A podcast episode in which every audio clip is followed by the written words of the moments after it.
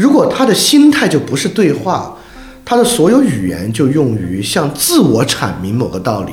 因此，当他遇到一个与他的语言所阐明的道理不一样的道理的时候，他只当这个是敌人，因为在他的原有语言里面，这个人已经早就被定义了。在对话之中，你听了对方说的话，你观察到了他的处境，嗯，你理解了他的处境，你也知道自己的处境，你也知道自己的东西，你获得一个中观，这个中观是改变人认识的一个东西。我觉得反思就是这个中观。我认为常识也是一个情境之识，网络绝对是一个我们人类几千年来积累的基本常识和基本共识瓦解的环境。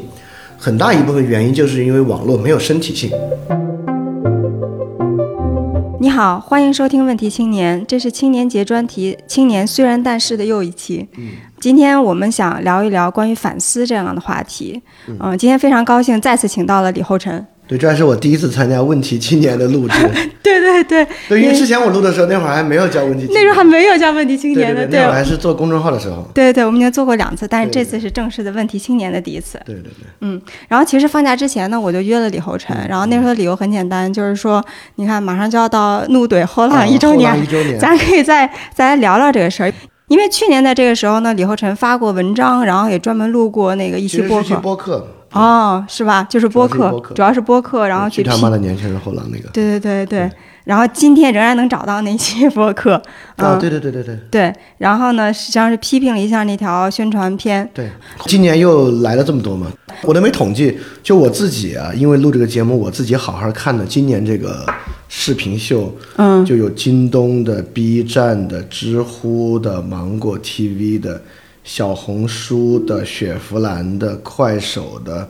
腾讯的，而且都是模仿那个样子来做的。对，就是演讲。对，演讲类的，或者有的是拍成微电影啊，或者什么的。啊，对，知乎那个是个微微电影，对，很多都是那种演讲类的，连配乐都很像，就那种中式进行曲。你还受到了一些工伤了，其实我就是看到很多这些东西的时候。我不是说有一个我截了个屏，我说这个你看，竟然还有这样的，然后我都没有点进去。我想，虽然是工作需要，不想再受到工伤了。我受到很大的工伤，就是做这个节目。对对对，前两天我还在跟李厚春聊，我说今年其实并不太想聊他们，因为虽然他们纷纷都在做这些事儿，但是没有什么水花，没水花，我觉得挺好的，就让它过去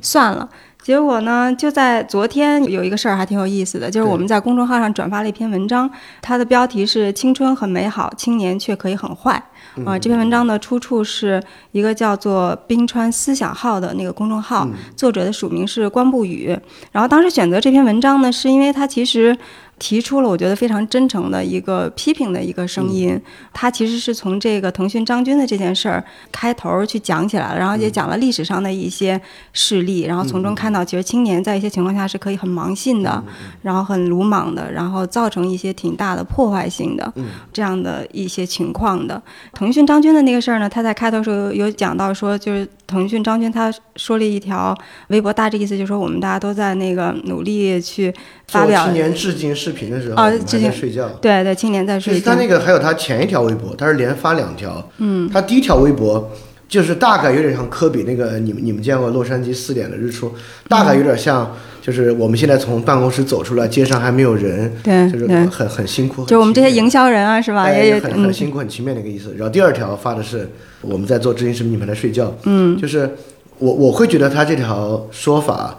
就如果你调侃的时候有点自恋，嗯，但你要说他有多大恶意，有些自嘲其实是，我觉得倒不是一个很有恶意的一个内容。他的那个评论区基本上就炸了哈，然后对对炸了炸了，对，然后就是可以说有很多是在网暴他了，然后就送花圈的，然后说连夜要给他搓麻绳儿的。我们就转发了这篇文章哈，然后就是其实在这篇文章的最后，那个作者提出来的一些评论或者是批评，我们是认可的，所以我们才会去转发它。然后他就会讲到说，其实不论是在任何一个时代，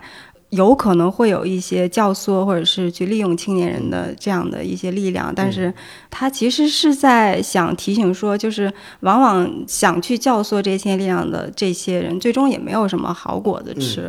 然后另外一方面呢，作为青年的角度来说，是应该有更多的一些反思嘛。嗯，他又说到类似于像三省其身啊之类，要做出自己的一些判断和一些选择。嗯，就是这样的一篇文章。嗯，然后其实。评论我也觉得也还有点出乎我的一些意料，就真的是一边倒的评论，非常一边倒啊，就都是打倒资本家呀。基本上只有两三条是说这个文章是有道理的，或者说其他的评论恰好印证了文章里面的内容啊，是吧？对对对对，基本上是一边倒的。对，然后昨天晚上又跟那个李鹤成交流一下这事儿，李鹤成还连夜做了一个小调查。对我连夜在饭店听众里做了一个调查，就是对张军这个事件，我问了三个问题，我截了三个典型的对于张军那个话的回复。一个就是说，你应该庆幸我们还在睡觉，难道我们要醒过来去你家抓出来把你抓把你挂在路灯上吗？这个有点法国大革命式的那种威胁。嗯。第二个说的是，一九二一年我们觉醒了，呃，二零二一年我们要再觉醒一次，把你们杀一次，类似这样的，有点这个 cultural revolution 的这个。嗯。啊，第三个是说，第三个其实比他们俩要平和一点，但也是说，就是你们腾讯这样的企业就只会炒作，只会。来给青年人洗脑，然后你们还觉得是件好事儿，等等等等，这么一个指责，那结果我也挺惊讶的。第一个问题问的是，对于这样的一个回复，你觉得是什么？我给了三个选项，第一个选项是说骂得好，张军出来挑衅就该骂；第二个选项说的是这么回道理是对的，但是回复的话说成这样，这个话说的不对。第三个回复是就不应该这么回复，那个只是一个普通人很简单的一句评价而已。嗯嗯嗯，它不不值得被骂。然后第二个问题是关于这个事儿背后，因为现在有大量对于这个互联网平台企业的这个不能不能叫指责了，很大的仇恨。嗯，阿里巴巴、美团什么的。嗯，那就是说对于互联网平台企业跟社会的关系，你的态度是什么？第一个态度呢是那种典型自由主义态度，就是说企业盈利嘛，只要不违法都行。第二个态度呢是说。这些企业确实因为它的垄断地位或者这个科技算法等等啊，它有过分的地方。嗯。第三个选项就是说，这些企业都是吸血鬼，不光在压榨他们的员工，还在以不当的方式压榨社会，大概是这样。那第三个问题问的就是一个更和他们回应中所体现出那种激进的态度相关的问题，就是说，第三个问题就是说，关于今天这种社会财富分配的公正问题看法是什么？然后第一个问题说。这个财富分配问题是今天最严峻的问题。嗯，就他支持以很强硬的方式来做财富再分配。第二个选项是说，这个社会公正问题确实是比较严峻的问题，但是他支持以这种尊重自由市场前提之下渐进改良的方式来进行。第三个选项是很自由主义的选项，就是说，呃，只要合法，这都是正常的，对吧？就是利润嘛，是正常的事情。然后这三个呢，我觉得听众听到这里，你可以大概在心里想一想，可能选。什么样的结果？对我给大家分享一下，我就给大家分享一个最激进的选项的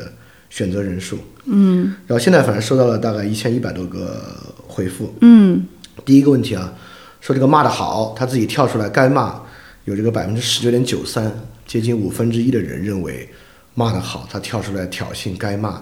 这我其实没想到，这个量我觉得还真还真是挺大的。嗯，然后第二个问题，认为互联网平台企业是吸血鬼的，就认为已经。不是有些许不合理之处，而是认同吸血鬼这个表述的大概有百分之十八点一的人，嗯，认为第三个选项认为支持用硬性手段进行财富再分配的有十二点四三，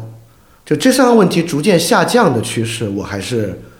稍微有点欣慰的，就是认为骂的好的大概十九点几，认为吸血鬼的跟他差不多十八点几。然后认为需要用硬性手段财富再分配的十二点四三，嗯，啊，这个我比较欣慰，但十二点四三已经是个非常夸张的数字了，而且我自己认为翻店听众肯定是比整体普通网民的数量再低一点的，嗯，所以说明整体网民数量有超过百分之十二的人认为可以接受硬性财富再分配，这个是很可怕的事情，因为在我看来，问题二，互联网平台企业到底是。只是有些许不合理之处，还是他们已经是吸血鬼了？这个问题是一个 debatable 的事情。嗯嗯。但我认为第一个问题和第三个问题，我因为我们今天虽然谈的是反思，嗯，但我甚至认为这是常识问题。嗯。就比如第三个问题，第三个问题，它某种程度上实际上是在问这个私有产权保护是不是一个底线？嗯私产是不是底线？这是一个很常识的问题，在我看来，就不管是从经济生活的常识，还是政治哲学的常识，就如果这个问题是一个可讨论的问题的话，好多特别基本的东西就要被颠覆，是一个很严峻的问题。所以这个问题既然有百分之十二，那说明在普通网民里面有超过百分之十二的人甚至认为私产保护是一个可讨论的问题，我觉得是挺可怕的。嗯然后第一个问题就是，就认为他是不是骂得好，就这么去回复他，就以典型的这种大革命式的态度的回复和回应，就在我看来这也是个常识的问题，就是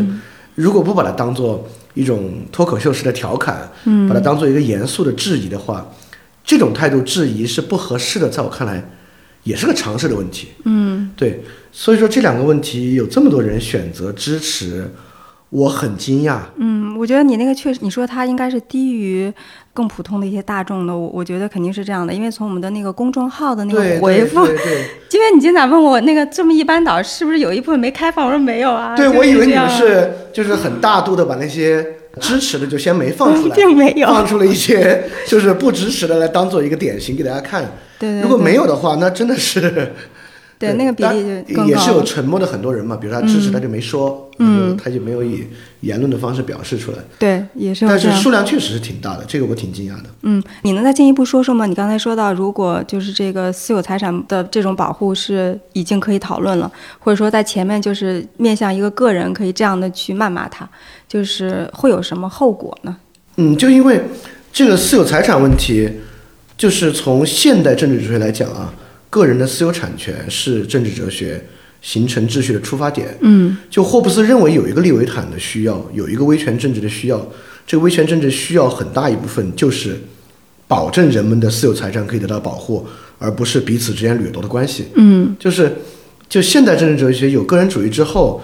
其实古典也是这样，就是个人以私有财产作为你安身立命的一个根本。嗯当你获得了一个私有财产，其他人没有非常合适的理由，不可能把他以暴力的形式或其他形式夺走。这个在汉谟拉比法典里面就是一个嗯。一就是这么一个事儿，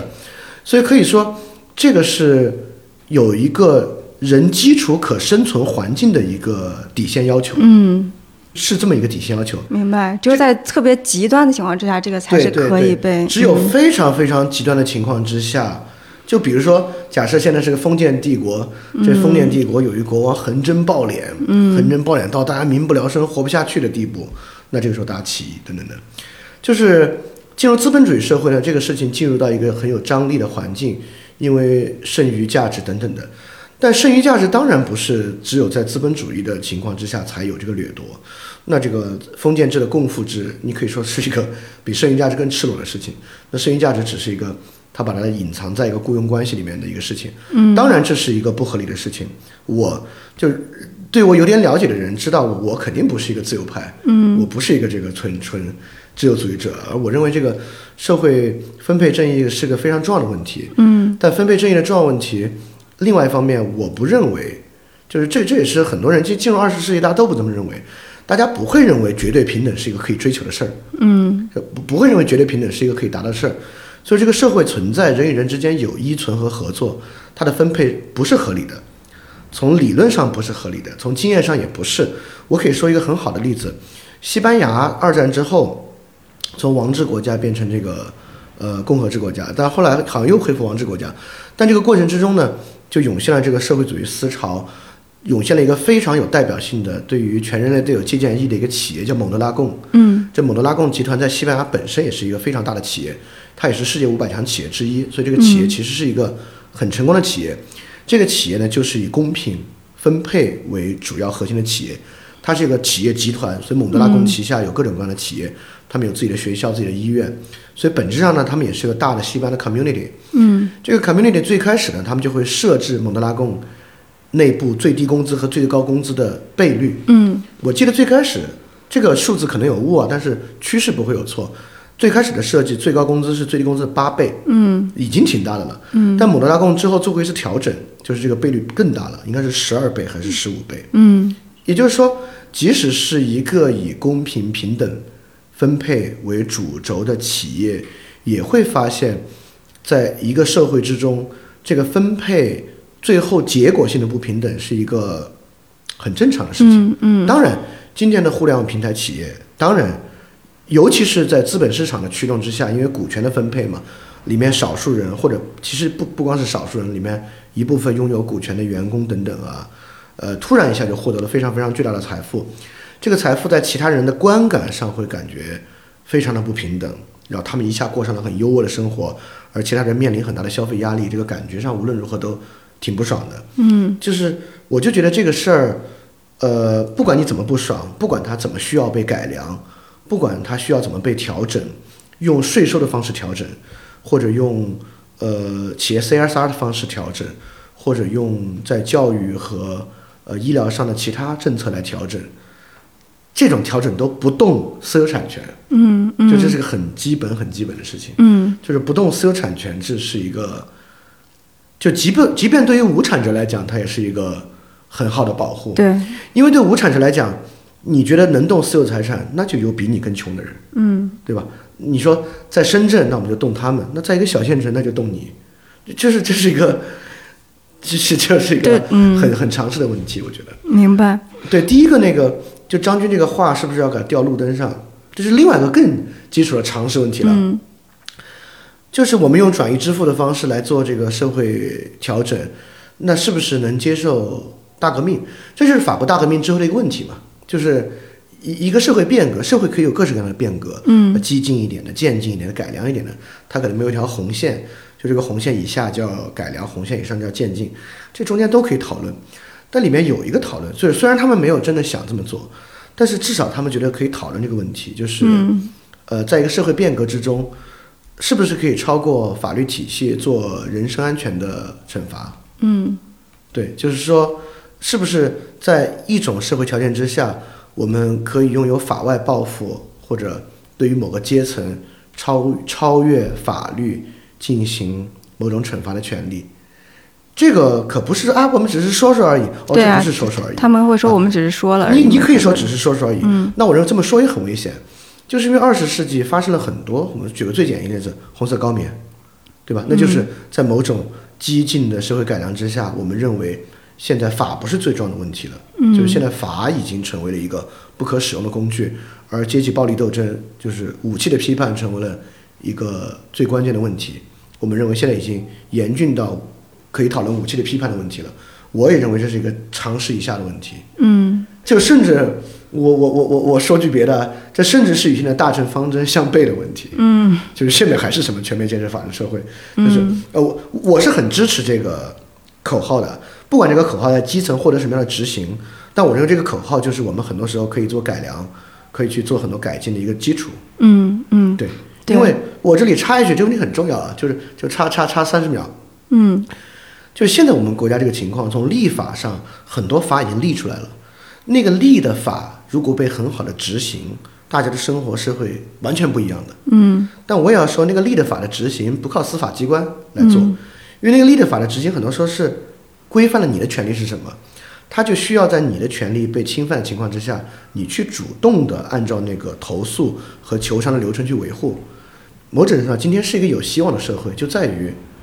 我们还在讲法治社会嘛，嗯而且我们立法确实立成那样了，它需要你去做。就今天远远不到法已经没用了，我们得想想 revolution 这个事情的地步啊。对，对对对，就是可能很多人会觉得说，就虽然你说的这些都对，但是我也就只是在网络上，对吧？就是因为我看我们下面有评论也是说，你得理解像我们是什么样的心情，我们这么加班这么着辛苦，然后在这个时候还看到这样一句话，那我也就只不过是去宣泄了一下而已。那我就觉得大家就遵照网络宣泄的这个语言游戏，比如说你说完之后，在在后面打三个狗头，让我们知道哦，你这是一个嗯玩笑话。嗯，但是我我会觉得说在，即便是这样的时候，在互联网上真的就可以对那边也是一个具体的人，然后对他有他自己的具体的情境，就都可以不用不用看了嘛。然后就是因为这一句话，就要自己炸出来，就就一一定要去谩骂他。对，嗯，我觉得对于现在的实际处境来讲，这是个过高的要求了，因为现在的网上很多针对具体人的，比如说去骂郑爽或怎么样，他们也会认为我不是我，可能我百分之三十是 personal，百分之七十是我对于就这件事儿，我我我对于明星阶层我有嗯这个愿意。嗯那张俊也是一样，我百分之三十在说你，百分之七十你是这个互联网资本家的代表。对，所以他们现在有一种说常用的说法，就是说我四舍五入就把你，哎，对对对就代表着资本家了。就所以说，在网上，我们说这是个个人，可能挺难做这样的要求的。说你们要骂，你们得去腾讯官微下面骂，你们不能骂他。这个道理绝对是对的，但我觉得现在可能还就已经不是大家的逻辑了，对对对对对，。这个现在很难要求这个事情，嗯，这个要求嗯对他们来讲有点高了。我还有一个在想的一件事情，就是昨天的那篇文章呢，其实他还是有一些提出了一些非常好的一些反思的一些角度的，特别是在你看最近到处都是我们说是已经变成媚青节了，对吧？有这么多对谄媚青年的一些声音，然后这时候他提出一个不一样的声音，一种冷静的一个反思。嗯对，但是我的问题就是说，为什么就很少有人可以在这个时候去欣赏，或者是去看见这个文章当中的这一部分的可以给大家提供一些反思的这一部分的资源，而就是直接被炸毛了。哎，这是我最近的一个认识，就是我们一直以来有一个基础假设，我们认为人都是追求真理的，或者追求真理这个词儿说太大了，就人都是有反思的，人都是可以综合看待问题的。我们也认为，在网上做知识普及的人，不管是他做心理学的还是做别的，这些人是以知识的真为基本要求的。我现在就会认为，我们不应该想象人都有旺盛的好奇心和求知欲。嗯，没有，小孩儿没有，大人也没有。哦，是吗？是的。然后网上的这些做知识普及的人，他们就能够公公允允的以一种知识求真的态度看待问题，他们不会，他们也不会，他们也不可能嗯来做这个事情。所以在这个前提之下呢，我觉得好多问题才能获得理解。就是说，这个人为什么不去有好奇心去求真呢？这个求真对他的好处是啥？因为如果求真没有好处的话，真的为什么要求真？它不是人类的一种本能，或者说它不与生俱来的呃一我会认为种它不是人类的一种本能，它不是人类与生俱来的一种向往，或者说它可能是人的某种倾向吧，但这个倾向在人类的诸多倾向里面是个比较低的倾向。嗯就人类有比它高得多的倾向，趋利避害，呃，感觉感觉舒服，或者得到别人的承认和认可。对但这种承认和认可，很显然在互联网的语言游戏之下，得到他同一阵营人的承认和认可，或者大家使用统一的语言在批判他人，是一个明显更好的事情。嗯我举一个今年这些媚青视频里面的一个视频来说明这个问题。嗯今年 B 站的视频是找了一堆这个初中生，对名字叫“我不想做这样的人”。对这里面有个特别有意思的东西，就这个初中生先上来说了一通特别政治正确的话，嗯，说我不想成为什么样的人呢？我不想成为那种非黑即白的人，嗯人分女人、男人、盟友、队友，我不想做那种不论对错只论输赢的人，我不想做那种嘲讽成功、嘲笑失败的人，别人好我就见不得，别人不好就嘲笑他。然后之后前面说的都很好，我也很支持啊。然后那个弹幕也是说的好，太精彩了，就是年轻人就是这样的人，现在社会太坏了。然后之后说到另一个问题，我不想做一个，那原话我忘了，但意思一定是对的。我不想做一个没有才华，但是只收获名声的人。然后弹幕开始狂刷，对，现在的明星就是这样，啊现在明星就是这样，你就会觉得，嗯，你们不刚才说吗？不做嘲讽成功、嘲笑失败的人，怎么两半分钟之后就一听到这话就把明星明星往上安呢？那站在我们的立场之上，会觉得这东西不容贯啊，就你们这前后矛盾。但是我现在确实理解到，在他们立场之上，这不是前后矛盾的。为什么呢？就是说，这不是嘲讽成功，他们那不叫成功，啊他们那是假的东西，那是一种掠夺。嗯所以我们没有嘲笑成功，那是不应该的事情，那不是成功。但是为什么他们能够轻轻松松的定义那个不是成功呢？然后也是我昨天接着往下想，我想到今天的一个比较大的问题。嗯，这个问题可以回到我们刚才说那个反思，也就是说，很明显，就 B 站这样的视频，它其实发明出了很多新的罪名，对吧？这个罪名是非黑即白，嗯这个罪名是没有才华去掠夺这种成功，嗯但是这个罪名呢，不用于反思他们自己，只用于评价别人。嗯那他们自己呢？我那个不叫非黑即白，那就是错的，对吧？那怎么叫非黑即白呢？那群人就是坏人。我那个不叫只有盟友队友，没有现在，他那不是盟友队友，那就是敌人，对吧？对，也就是说，但是为什么他们能这样呢？我也能理解，我也能理解，就是说今天网上有一个东西是被大量缺乏的，这个东西的存在才提得上反思。嗯我们的反思很多时候不是自我反思，这东西常见的就是对话。嗯，对，只有在一个对话环境里面，你才能意识到，哦，原来我这个东西是非黑即白的呀。嗯如果他的心态就不是对话，他的所有语言就用于向自我阐明某个道理。因此，当他遇到一个与他的语言所阐明的道理不一样的道理的时候，他只当这个是敌人，因为在他的原有语言里面，这个人已经早就被定义了。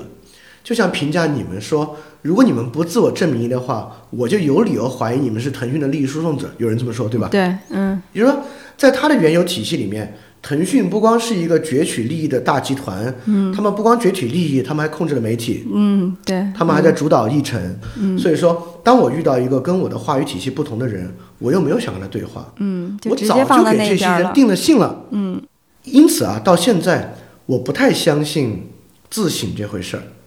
我认为人当然会有自省，但人的自省更多的是那种，比如我这次做菜，这菜炒咸了，我下次呢就少放点盐，这也是自省啊。嗯嗯但是那种自省，就我对一个人有一个判断，但这个判断并没有一个外物对于我给予一定的回馈，你就判断对、判断错、好坏，或者他说什么话，我都已经在我的框架里面早就给他安好了一个位置了，这不就是、这不就是被他利益输送的媒体嘛，给他洗地嘛？所以在这个情况之下，他就没有想对话，但他没有想对话呢，他自然就不会有呃所谓的这个自省。这个不是说他们坏。嗯我们更 open，我们更接受对话。我还不这么想，有时候我们也不接受对话，也会这样。嗯，因此我觉得对话是一个环境的塑造，当然，它当然也是个个人的抉择，它当然是个个人的抉择。对，哎，可是这里头有一个鸡生蛋还是蛋生鸡的问题，就是说，你也可以说是因为它没有开放，或者没有觉得有一个反思的这种必要，或者说这个这件事儿的一个存在，所以他关闭了所有的对话的机会。我觉得这个对话机会是在环境中的，很多时候不在个人抉择中。比如说现在把他拉过来，坐在我们这面前，嗯今天上午呢，这也出不了这个门，他也没法儿摔门一走了之。他现在进入到一个不得不对话的环境，嗯也就是说，当他说你们是利益诉讼方，你可以以很低的成本回应他。但互联网上确实不是个对话，比如互联网上最简单的方式，我关了呗，对，不高兴了我我。走了嘛，我把这个对话框关了，我做别的事情不就完了吗？嗯我在这儿把我的话说完了，一关一离开，它就不是个对话，或者它的对话很短。比如说，其实，在你们那个文章的背后也有读者跟你对话，嗯但这种对话一般两三句之内就就结束了，不可能再对话更多了。嗯那毕竟不是个对话环境。嗯那这个情况之下，就靠这么简单的回应，双方是不可能有什么改变的契机的。嗯那更不用说在微博下面，那个张军面对 这好几万人，嗯，根本就不可能对话嘛，他也不可能有这个时间去对话。对，这好几万人互相之间点个赞，然后评论一句，也不能产生对话。所以说，互联网上的不可对话性，某种程度上，就即使你想反思，你想对话，它也要么对话成本过高，嗯要么太庞杂，也导致你不可能对话。所以我会觉得不可对话性是互联网环境的一个特征，嗯它是互联网产品设计的一个，呃，或者它即便不是一个主动设计的结果，它也是这个互联网产品用户跟产品方在磨合、磨合、磨合出来的一个结果。这个结果是以评论、品评为主的，而不是以对话为主。那如果按照你这个逻辑的推论的话，因为这种今天不具备对话的环境，所以也会使得人们的开放性和这种反思性变得越来越弱。那这岂不是一个非常悲观的一个走向吗？也不是悲观的，因为嗯就怎么样去重启对话，怎么样让对话增多，是人可以去做的一个事儿嘛。嗯就是你可以不用微博嘛，对吧？就是也不会死，你可以明白去塑造一个对话的环境。那你能举个例子吗？怎么样塑造一个对话的环境？我先不说怎么塑造的环境，我就说既有的对话环境，就是我就是互联网平台企业吧，因为我我我最近做了两个采访，也也也要写个稿子，这稿子对我自己启发也很大。嗯就是它是一个关于这个网约车企业的一个稿子。嗯这个网约车企业，我们都知道，其实跟外卖是很类似的啊。这网约车企业平台对于网约车司机压榨的其实也很厉害，嗯，那个算法压榨也很厉害。但是就在这样的企业内部，是真的有人有不少的人在超越企业 KPI 做很多关怀司机的事情的。嗯原因是什么呢？很大的一个原因就是一个自然对话的形成。嗯，他们里面有个岗位，这个岗位需要跟司机做很密切的面对面的沟通。嗯在这个面对面的沟通之中，这个人的同理心是摁不住的，嗯靠 KPI 都摁不住。嗯在这样对话环境之中，你自然的就会对他们产生关心，你想去替他们解决问题。对，就是还是自然的一件事。对，是很自然的一个事情。嗯也就是说，你看，当它是一个自然的环境，那我们基于网络呢，第一，你你你可以复兴很多线下的活动，然后让人们产生对话。第二呢，你也可以用你作为一个居中协调者的角色，嗯，你跟双方来做对话，然后把双你跟双方的对话呈现出来，让他们在你的这个设计之下形成一个对话，这都是可能的。我再说一下那个网约车平台很有意思，我对于网约车平台和互联网平台企业的认可度其实挺低的。嗯我会觉得这种企业的事情还挺恶的。嗯虽然我不到香苗老师认为他们要关掉的地步啊，但我认为需要他们的事儿价值不大。但其实他们对于网约车平台本身事儿的价值是很认可的，也就是说，在他们身上你会看到一种，他们绝对比我们对司机的关心多得多，付出了很多的心力，超越企业 KPI 和他自己的收入做很多事儿。但另外一方面呢，他对于这个网约车企业本身提供的社会价值很认可，嗯不代表他们被洗了脑。嗯而是在他们的视野之下取得了一个中观。嗯他们中观了这个网约车企业，比如说有一大部分是我们看不到的，是这个网约车企业对于他们内部员工产生的价值和认可，这部分是他们看到我们不看到的。嗯所以那部分价值他们感受的很强，而且他们其实对于他们能够如何关怀司机，比我们的感受要更强。所以在他们的中观之下，这两个事情是能够得到一一些认可。就比如说，其实我们俩都知道，都应该有这个共识，对吧？这个互联网平台企业当然是有很多做得不好的地方，但你非说它很恶，好像还不至于。嗯有些细节上至于啊，嗯但宏观上来讲呢，它还是一个嗯自由经济之下跟科技共生的一个产物。你说这里面人倒是有多恶，有多贪婪吧？嗯，可能在那种最大股权持有方、投资方上，基于金融市场的贪婪有吧？你说别人有多恶，其实说不上。这个原因呢，就是因为我们还是有那个中观嘛。那有很多人把他们当做恶魔看待，把他们当做要挂在那个路灯上的人看待，因为没有对话，就是我觉得对话给人的是什么？对话给人的就是这个中观，在对话之中，你听了对方说的话，你观察到了他的处境，嗯你理解了他的处境，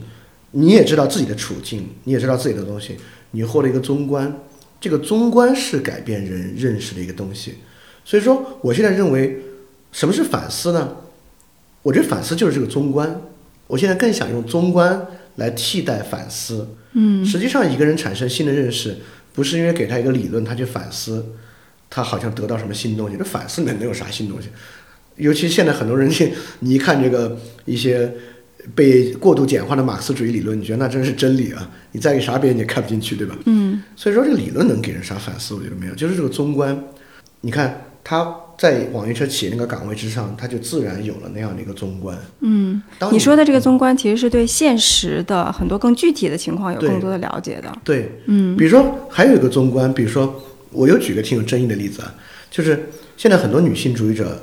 很不喜欢贤子，嗯，对吧？啊哦，是这样，贤子也不喜欢了。不喜欢，他们认为嗯贤子就是已经跟男权嗯绑定了，嗯。背刺女权什么这种话，嗯。这就是因为其实贤子获得了一个综观嘛。嗯。贤子作为一个实实在在的受害者，在一个实实在在的司法过程之中，他看到了如果实际要完成这样的一个司法求偿，嗯。包括推动用这个司法来影响需要做的事情是什么，这里面中观的环境是什么，所以他能知道，比如贤子会知道，在网上这么说其实意义不大，没什么用处，这不是背刺，就是他获得综观之后的产物。那如果一个人，比如说一个社会经验不丰富的人，每天泡在豆瓣俄组里面，你没有这个真实困境的综观，你就是在玩这个网络语言游戏，在这个情况之下，你就觉得贤子是已经被男权收编了啥的，嗯你就产生这个想法。所以说，我就觉得这个综观很重要。这个综观呢，就需要你有这个对话，因为我不认为人有自动的倾向会去啊，好，你说综观重要，行，我今天就开始了解了解这个腾讯嗯嗯是什么样，他怎么会有这个冲动去做这个事情？嗯这个这个事情对他有什么好处，他会去做，他不会这么做。我觉得人只有在两种情况之下会获得这个综观，呃，我我不知道是不是两种啊，我我能举出几种吧，这肯定不是个穷举。就第一个呢，就是他现在进入了一个不得不进行的对话之中，比如说他谈恋爱认识一女孩儿，这女孩儿腾讯的，特别爱他，这女孩儿跟他讲腾讯啥啥啥，的哦，他知道哦，这中观获得了。第二个，在他人的帮助之下，比如说青年志或者饭电台，就我们做了一些这种沟通的东西，嗯，能够以很好的策略接触到他，他获得了这个纵观。第三个就是，当他自己产生了实际上要去解决问题的诉求的时候，不管是他自己遇到了一个问题要解决自己的问题，还是他真的同理心到那个地步了，他要去解决别人的问题，他产生了一个纵观。比如说我说个东西啊，这这不真的不是自夸，就是那我为什么会有这个纵观呢？对吧？我、我完全可以做个特别单向度的媒体，我就说这个对吧？我采用任何单向度的媒体就行，就是因为我还确实有一点点那种想去解决一些问题的想法。那在这个想法之中，包括我不是之前有一期节目，那个节目就是说现在是一个很治愈的环境，还有什么事儿可做？为什么会那样呢？就是因为我想解决问题嘛。包括我为什么想去采访网约车平台企业内部还在做事儿的人，嗯，我就觉得今天没有到那个鱼死网破的境地，嗯，还有大把可以做事的空间，嗯，你想换一个视角去看一看，就是因为我有这样的倾向和冲动，我想展示出这个还有大把可做事空间的这一点，嗯，因此我获得了这个中观，嗯。这个中观比任何理论和反思都要重要。嗯。说到反思的时候，我觉得还有一部分就是他会基于一些反馈嘛，就像你说，如果你做一个菜，然后它咸了，那这个是因为那个反馈非常的及时，对，也很清楚。但是当然，你也可以说，因为是在互联网的这种呃环境之中，所以你的那些行为可能很难获得反馈。或者那个反馈由于没有对方的再辩证，嗯，那个反馈已经被你放在框子里了。比如说你们发那个文章不就是反馈吗？嗯，但那反馈他已经早就准备好一个框子了，这不就是腾讯掌握媒体的一个典型表现吗？对对对对对，就是我就在想说，那其实有的时候有一些反馈已经就低到，基本你的常识应该会知道，对方一定会比如说被很受伤，有的时候一些网暴或者是什么的，就是你的一些行为会造成对方对完全对他来说不公平的，就不必要的一些后果，然后甚至会很伤害到他的生活或者什么的，那这种东西就可以。视而不见嘛，就好像没有这些反馈一样嘛，就不能够构成任何让他有一些反思的这种刺激吗？因为在他那想法里面，他是个既得利益者，他可能一年赚好几百万呢，他被网暴是他应得的啊，这是他这是他的一部分哈。啊！对对对，你在腾讯，你一年拿好几百万，我这一年干下来几万块钱，你还出来说我，那你被骂是活该啊！嗯嗯，就这样的一个逻就是辑。也也就是说，为一个事儿找个理由太容易了，对，因为我昨天在试图跟他们伤害的理由太容易了。可能也是因为做媒体或公众号经验不是很多啊，就我觉得我现在还有一些比较天真的一些想法。我觉得哪怕是在评论区或者什么的话，你也可以试着去对话一下嘛。嗯所以有的时候你就试着去对话一下说，那就是咱能不能先不说立场，对吧？那还有一些基本的对错或者什么事情是是不能做的。那个人就回了吗？怎么会不说立场呢？对立场是最根本的问题啊。对啊，对啊，对对对，对，我觉得这是也是我现在的一个认识啊，包括昨天这个调查刷新了我的认识啊。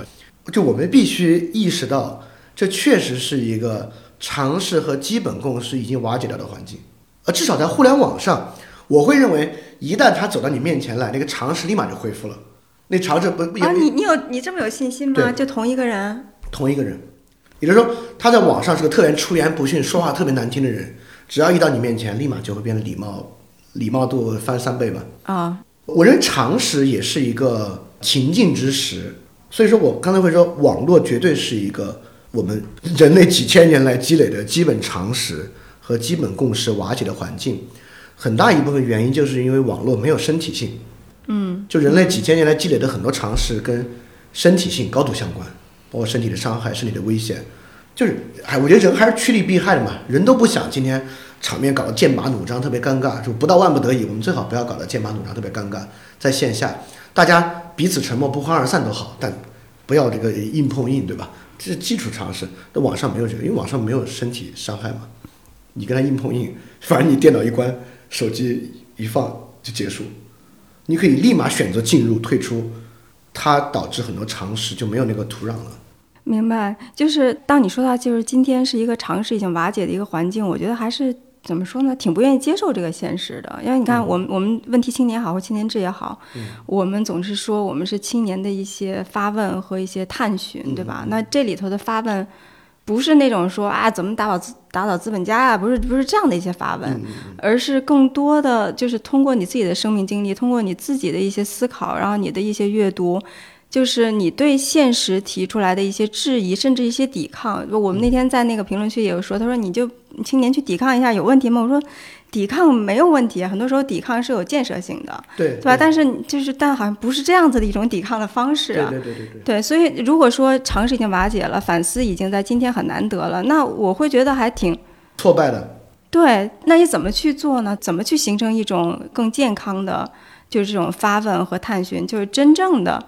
去探寻这个地方它是什么原因，然后就像你刚才说的，还有没有解决的办法？然后怎么可能会看到希望？怎么可能会更好？然后我在这当中可能有很多想错了的地方，对吧？然后我自己也有一些，哎，你看认知需要被刷新的地方，然后又找到一些新的这些路径。就如果按照刚才咱们说的这套逻辑的话，那就没有办法走上另外的一条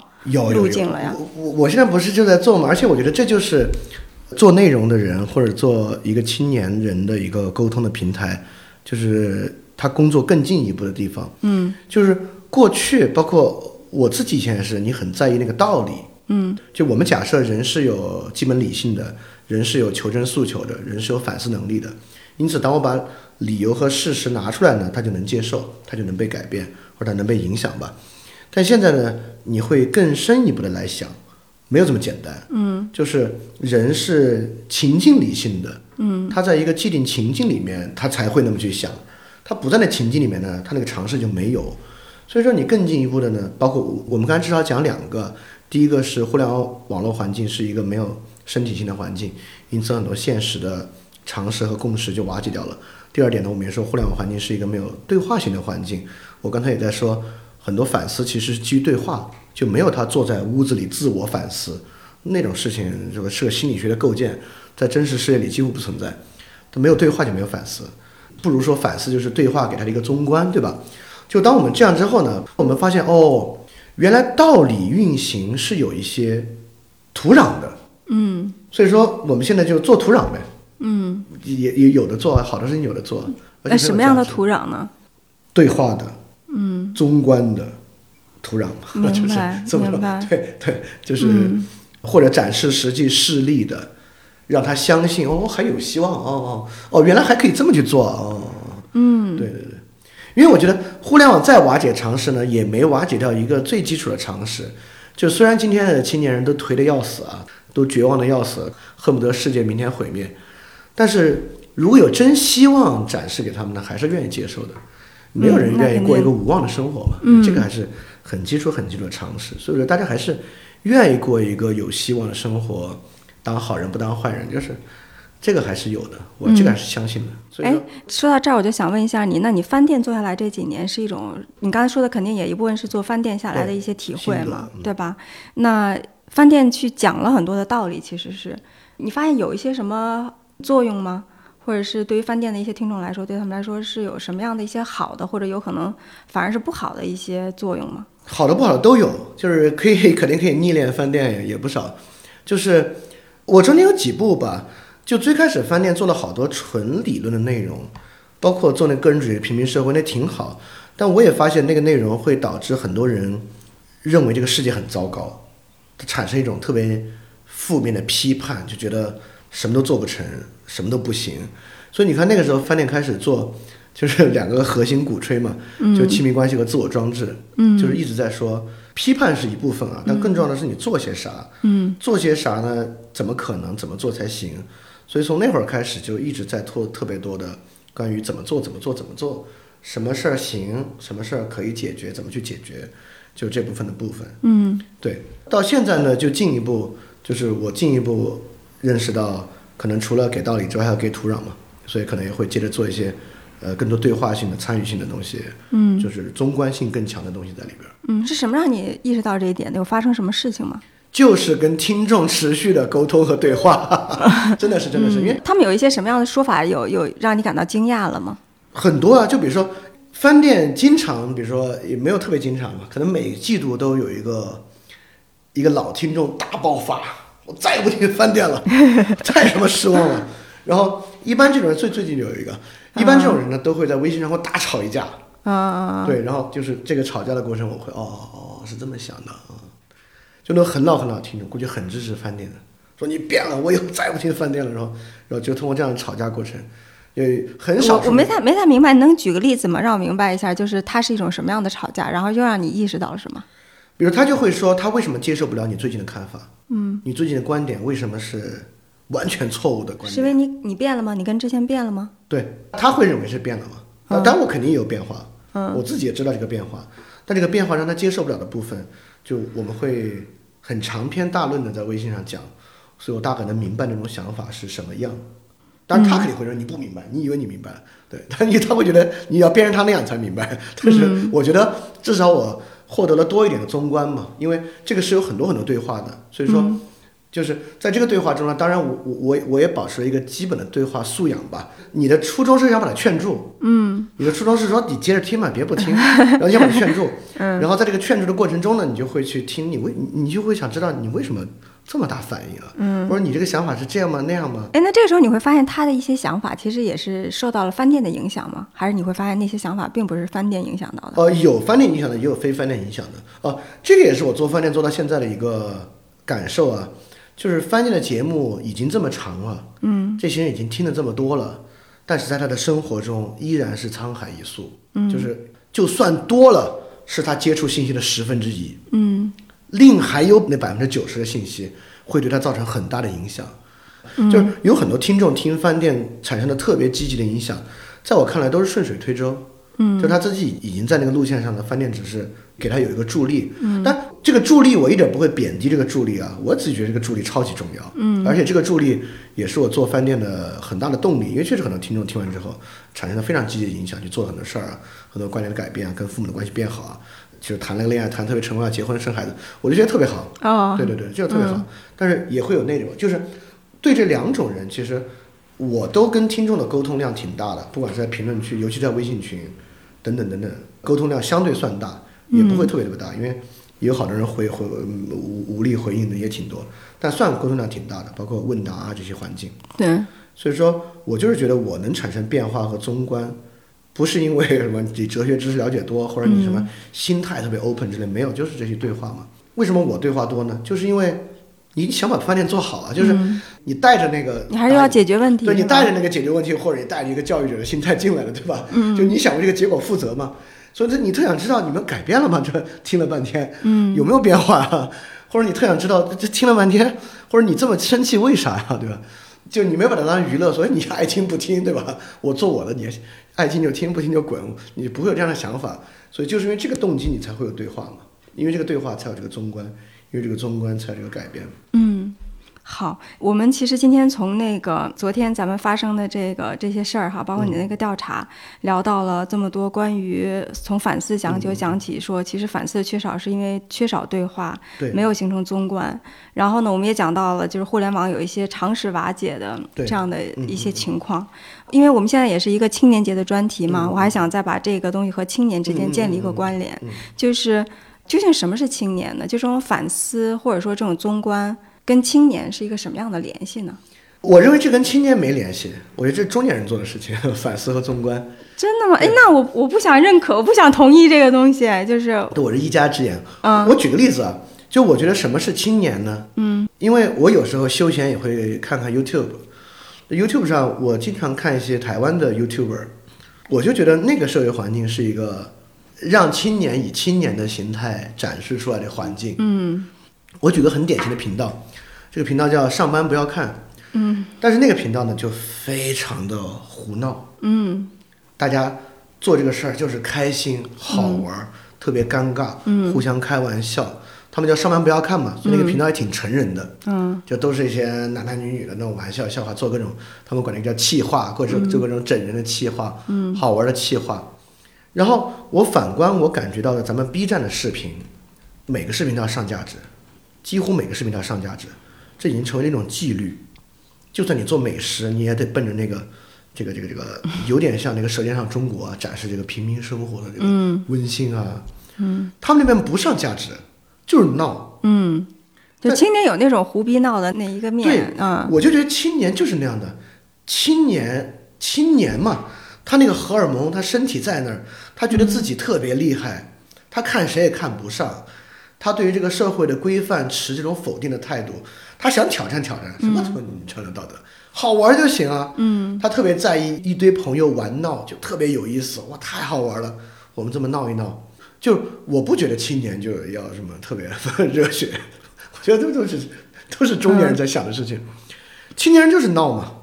就觉得自己好厉害。可是青年也不可能就是二十四小时，就也不能 Seven Eleven 的，就是一直闹啊，就或者他把闹当生活中的主轴呗。就是那个闹是他想去对抗一下子，他不想被规训，那他那不是对抗和规训，我觉得青年人他都没考虑到对抗和规训，他天然就觉得我比那个厉害啊。嗯，他有这种嗯天然的这种对对对，我肯定比那个厉害啊！这有什么？根本就不是个对抗，就是 就我现在这么厉害，对吧？我还用跟他对抗吗？我就闹呗，就我就玩呗。你比如说我那会儿青年讲酷，你跟人家一样嘛。嗯，就青年天然会觉得酷是最厉害的事情。嗯所以我根本不屑于跟那些对抗，因为我比那东西酷多了，我跟他对抗啥呀？明白明白。你说这事儿让我想起来，就是好多年前我们做那个极限运动的，就是那些 action sports 的时候那种研究的时候，对，然后和一些 skaters 吧，喜欢玩滑板、小轮车的一些对对对那些小孩，对对他们就是这样子的，就是说这事儿能摔断腿，我我对对对不信呢，我可以去试试。哎，傻逼了，真的是腿摔断了，然后我觉得这就是青年嘛。然后第二天包扎着，然后还还挺美。对，挺美。我这就青年，就是我做这个事儿，是全天下最好玩的事儿。就你们那些事儿，我不是跟你们对抗，我根本看不上你们那些事儿。嗯，就我 maybe 我还需要在一个公司上班啊，就就是我糊口而已。像我青年的时候啊，我那会儿就是远足登山嘛，平时工作就是赚这个远足登山旅费。嗯，这登山太酷了，就是我那会儿没有这什么社会价值的关怀，这都是我进入中年之后才考虑的事情。那会儿我就觉得，哇，大自然登山，这全世界有比这个更有意义的事情吗？太酷了，这个事情所以那其实照你这么说法的话，青年不需要什么宗观啊什么这些。不需要。但我觉得今天不可能了，嗯就今天不可能了，就是不可能有很多原因了。今天青年核心是苦，嗯，就觉得生活好苦，生活好辛苦，好压力好大，对对好颓。哪还有那个力气去闹啊？如果有这个东西呢，你就成不了青年了，因为你看，青年不觉得生活苦，像他摔断腿，他也觉得特别酷，对吧？他觉得太有意思了。当你觉得生活很苦很颓，你的第一反应就是要为这个苦和颓找解释。嗯比如一到这儿你就觉得哦，那是资本家害的，或者说啊，你接受一些什么虚无主义哲学，你说人生就是这样，你接触一些心理学，觉得啊，这个人的心理机制这那这那的，你一旦到这儿，你开始用理论解释生活，你就不青年了。我觉得青年是反理论的，嗯 就就是尼采说那个嘛，重估一切价值。青年就是重归一些价值，而且从自己出发，就是我滑板这是全世界最酷的事情。你们什么翻转电台，你们觉得自己挺酷了，还搞出社会关怀，这都是你们搞着玩一套语言游戏嘛？你滑板才酷，我觉得挺好的。我觉得这就是青年，但他就必须他觉得他的生活很好。但我们现在整体社会大环境没有给予这样的环境。没有给予这样的环境，因为价值太单一了，对吧？价值感，而且确实整个社会焦虑和压力情绪很大。这个焦虑和压力情绪在互联网上，一方面是真的，第二方面呢，也好多公众号在吃这口饭，焦虑饭、压力饭，嗯，呃，包括得到啊这些东西，告诉你从初中开始终身学习，嗯，原认知第一原则，就是这种东西，初中生知道之后，他当什么青年啊？他当不了青年，嗯他天天琢磨这些事儿，他当啥青年啊？嗯，他没有，永远觉得自己不够好，还有那么多东西得去好他觉得对得去补。对他觉得，哎呦，未来的压力特别大，你行差错步一步，人生万劫不复，对吧？嗯工作找不好，以后就完蛋，什么买不了房又这样，买不了车就要那样，就他当不了青年，就这样。就青年还是一个比较不焦虑的环境才产出了一种生物吧。所以你说要当个好中年，当好中年也挺好，因为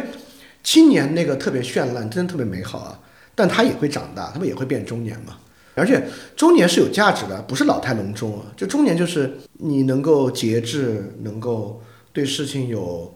那种实践智慧 （phronesis）。就因此，青年能够特别好看，就中年人才有用。他有用不光对自己有用，对别人有用，就很好。所以我觉得当个好中年，哎，你这么说的时候，我突然想到，我不会把我女儿现在教育的方向，她就没有青年了吧？因为挺早的就跟她讲很多的东西，然后跟她讨论很多的一些话题，然后就是说，你看这个世界还有很糟，有很多事情需要可以去做什么的。那她就从小当个好中年啊！不要不要不要不要，不行不，那我不觉得这是害了她呀。青年还是挺美好的呀。她现在不到十岁，我还挺有点期待，等到她青春期的时候，她也该叛逆的时候，就是她叛逆。但我觉得这个光你给他松绑没用啊，因为我会觉得，就今天不能当青年这事儿，不太有选择。甚至一个个人，你说好，今天听这个节目，我决定，比如说你现在刚二十岁，我决定要当好我的青年，这是个单行道，就回不去啊。你已经知道了这些。你咋回去啊？那哪回不去啊？就是因为你你所界定你定义的青年是那种可以挺无忧无虑的，然后可以就是不顾你别人给我讲的这些价值，我都可以不管不顾的。对，然后就从自己的生命经验出发的，然后就是好玩儿，好玩的这种，好就是好玩。你说说你什么意思呢？当个好中年，怎么样当个好中年呢？当然做好中年，坏中年是绝对数量更庞大的，也是更容易的一个路子。就是青年那套破灭之后，就万事皆空呗。就一切都无意义呗，就社会都很丑陋呗，嗯，或者就进入一种现实呗，啊，进入一种非常现实的算计，对对对对对，就进入纯算计的世界，纯犬儒的世界，纯虚无的世界，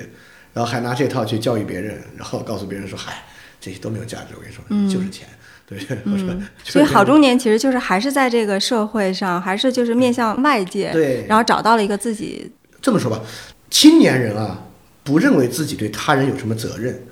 就比如说，为什么我觉得我们这边的视频创作者是中年创作者呢？就为什么他们在视频上价值，就是因为不管是环境给予他的，还是他自己认为我做这个视频是要有价值的，是要要影响人家的。嗯，那我说的那些 YouTuber 呢，就是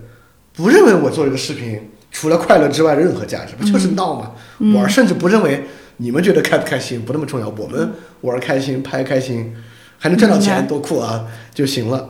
那。中年人呢，就是坏中年呢，就会认为这些开心没有什么开心，那很短暂的事情。那除了开心之外也没有，就是活着。我觉得好中年有个很重要的东西，就是他开始觉得自己对其他人有责任，而这个责任呢是很实际的去实践的。嗯，就不是靠自我美化，不是靠自我催眠去完成的，就是他真的在思考自己的责任。所以就是，其实说，因为这个环境其实已经不太能允许青年就是可以啥都不想，很胡逼闹，或者就是自己开心了。那既然是这样子的话，其实反正要去思考很多的事情，很多的考量，那就是更早的去找到自己的那份责任，可以这么说，和那份价值。今天促使青年没法成为青年的，可能有几个主要的感受，比如一个是苦痛，嗯，就觉得生活好苦。然后第二个呢是倦怠，因为生活很苦，你对于你从事的事情，不管是学习、考试还是工作，很容易产生那种倦怠感。嗯。然后要么呢就是平庸感，你觉得跟很多大的成就比，我什么也做不出来，对吧？嗯嗯。就是青年人不会有这个感觉，对不会有苦痛、倦怠、平庸。因此，我认为坏中年是对这三个事儿的继承：苦痛，人生皆苦；倦怠，平庸，哎，一切都没有意义，生活就是这样。嗯。人生就这么回事儿，每个人活着找点乐子就行。对吧？那好中年呢？就是他克服了苦痛、倦怠和平庸，或者他理解了苦痛、倦怠和平庸。但你已经回不到青年了嘛？你的克服方式是用一套明智生活的方法，如何能让他不苦痛？如何能够找到意义和价值，不去倦怠？那我就说，就坏中年还有另外一个方法，就是当你对现实生活倦怠之后，有一个别的东西能够带给你满足，就成为了另一种坏中年，就是。你能够在理念的自我想象中去满足，这又回到我们最开始说那个问题，比如说在网上激烈的去批评资本家，嗯，你觉得这是我对倦怠生活的一个有价值反抗，因此你觉得生活中的一切都是厌倦倦怠的，我能做什么呢？我能够在理念的想象中自我满足，这个就是意识形态通过苦痛、倦怠和平庸产生一种 manipulation 的方法，它构想一个。理念世界，一个想象世界。你在这个理念和想象之中，你认为我在我个人的身上无法克服苦痛、倦怠和平庸，但如果我把我自己交予到一个更大的阶层集体里面，我们一起能够通过某种反抗赢的方式，在未来，在想象中的未来之中去克服这个苦痛、倦怠和平庸。嗯，这就进入到了一种更糟糕的情况，一种更糟糕的坏中年。嗯。对，那就回到我们今天对开始时候最开始说那种，那种是很不青年的。你想象，就是我们即便在我们这个语境之下，那种青年人的典型的缘起，我们提这个点从哪儿来的呢？就是新青年那帮人，嗯，对吧？因为他们的做的办的刊物叫《新青年》，对，他们当时呢也是年轻人，嗯二十多岁、三十多岁，然后他们那个青年的典型，他们很多人家境都还不错，嗯，或者公派留学，或者得到了资助等等的，就是他们不是当时社会上最受苦的那帮人，说实话，对，是很少的一部分是很少一部分人，嗯，所以他们其实在日常生活中苦痛、倦怠、平庸感是没有的，但是或者说也有，肯定还是有，对，但是他们有一些就是更多的东西激发着他们，没有那种强烈的自知那种。像鲁迅当时那活的，对吧？嗯？那是是北京市可能 top one percent 的有钱人之一，嗯嗯。对他没有那种苦痛艰难，不，至少他不共享今天的这种苦痛艰难和平庸。嗯，但我不是说今天只有有钱才会那样啊，嗯当时那个青年群体里面也有没有那么有钱的人，对也也能够做到那个地步。也就是说，至少他们并没有想把自己融入到哪个大集体里面去，获得一种理念上想象中的满足。嗯就我会认为，比如说那会儿的典型青年是半新青年的这帮人，今天的典型青年在五四的这个歌颂片里面是什么呢？就是消防官兵、嗯抗疫的医生、战士、扶贫的干部，哦，你说那种宣传片儿里头对，嗯，对。然后抗疫的医生，对，就在我们的体系之下，被典型的与军事化语言动员的那帮人，嗯。就是其实今天的典型青年是动员兵，所以这里面有个巨大的转化。这个青年形象的缘起和典范是知识青年，嗯。是一帮以针砭时弊为主的知识青年，但今天那里面呈现出来是动员兵，对，嗯。从一种解决社会问题、以知识揭露解决社会问题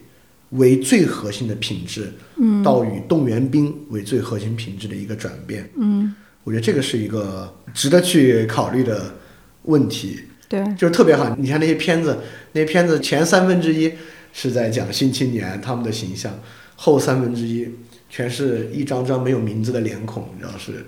抗疫的医生啊，嗯。他们都很伟大，什么，他们都很伟大，都很伟大。嗯。但是这中间确实有个很大的错位，嗯。对对，对。青年定义的很大的错位。嗯。我觉得尼采写了四个阶段，嗯。特别好：怀疑、豁达、实验、自立。嗯。怀疑、豁达，为什么怀疑后面是豁达？这是很重要的一点。这个尼采的怀疑就是对这种颓废生活的怀疑，就对于那个苦痛、倦怠、平庸的必然性的怀疑。嗯。因此，这种好中年怀疑之后的第一步是豁达。这个豁达就是他发现哦，内心没啥，其实确实有好多可以做的事情，而且这个做不是按别人给的东西去做，按我自己真正体验到的方式去做。所以在豁达之后，他给的东西是试验，就 experiment，就是你去试着做，然后是自立，对这么一个过程。嗯但我认为这个自立，当然指的是在人群中自立了，不是说你实验室去深山老林里建了个房子，自己在里面过世外桃源的生活，当然是在尝试影响他人啊，在推进你所认为的那个价值。这个自立呢，就是说他真正实现了。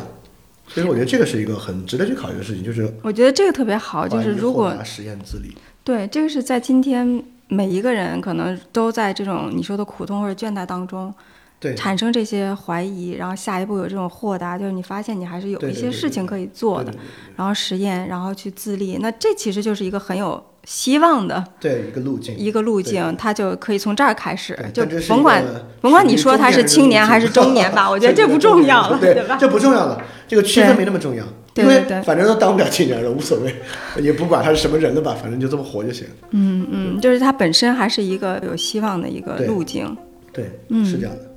在回听录音的时候，我发现整个对话中，我一直在被李厚辰所描述的现实情况所打击，并且不愿意去接受现实与我的希望是背道而驰的。他不断在向我描述和解释网民是怎么想的，是什么情境。讲述的时候，他没有抱怨，而是全盘的接受了这就是现实。李厚辰对于饭店的反思和行动策略的调整，恰恰是在接受现实的基础上，面向现实，并且寻求解决的。我在想，我为什么没有区别现实和自己的希望？是现实那么难以被看见吗？还是自己缺乏面对真实的勇气呢？无论如何，这次谈话的最后，我们还是谈到了希望。是面对现实的情况下看到的有希望的路径，也算是再次完成了虽然但是的探寻。感谢大家收听《问题青年》，是由青年志出品的播客。我们从青年的发问出发，探讨行动的可能性。你可以在小宇宙、苹果播客、喜马拉雅、网易云音乐等平台收听我们的节目。如果你喜欢我们的节目，可以在微信和微博搜索“青年志 Youthology”，关注我们的其他内容栏目或与我们联系。谢谢。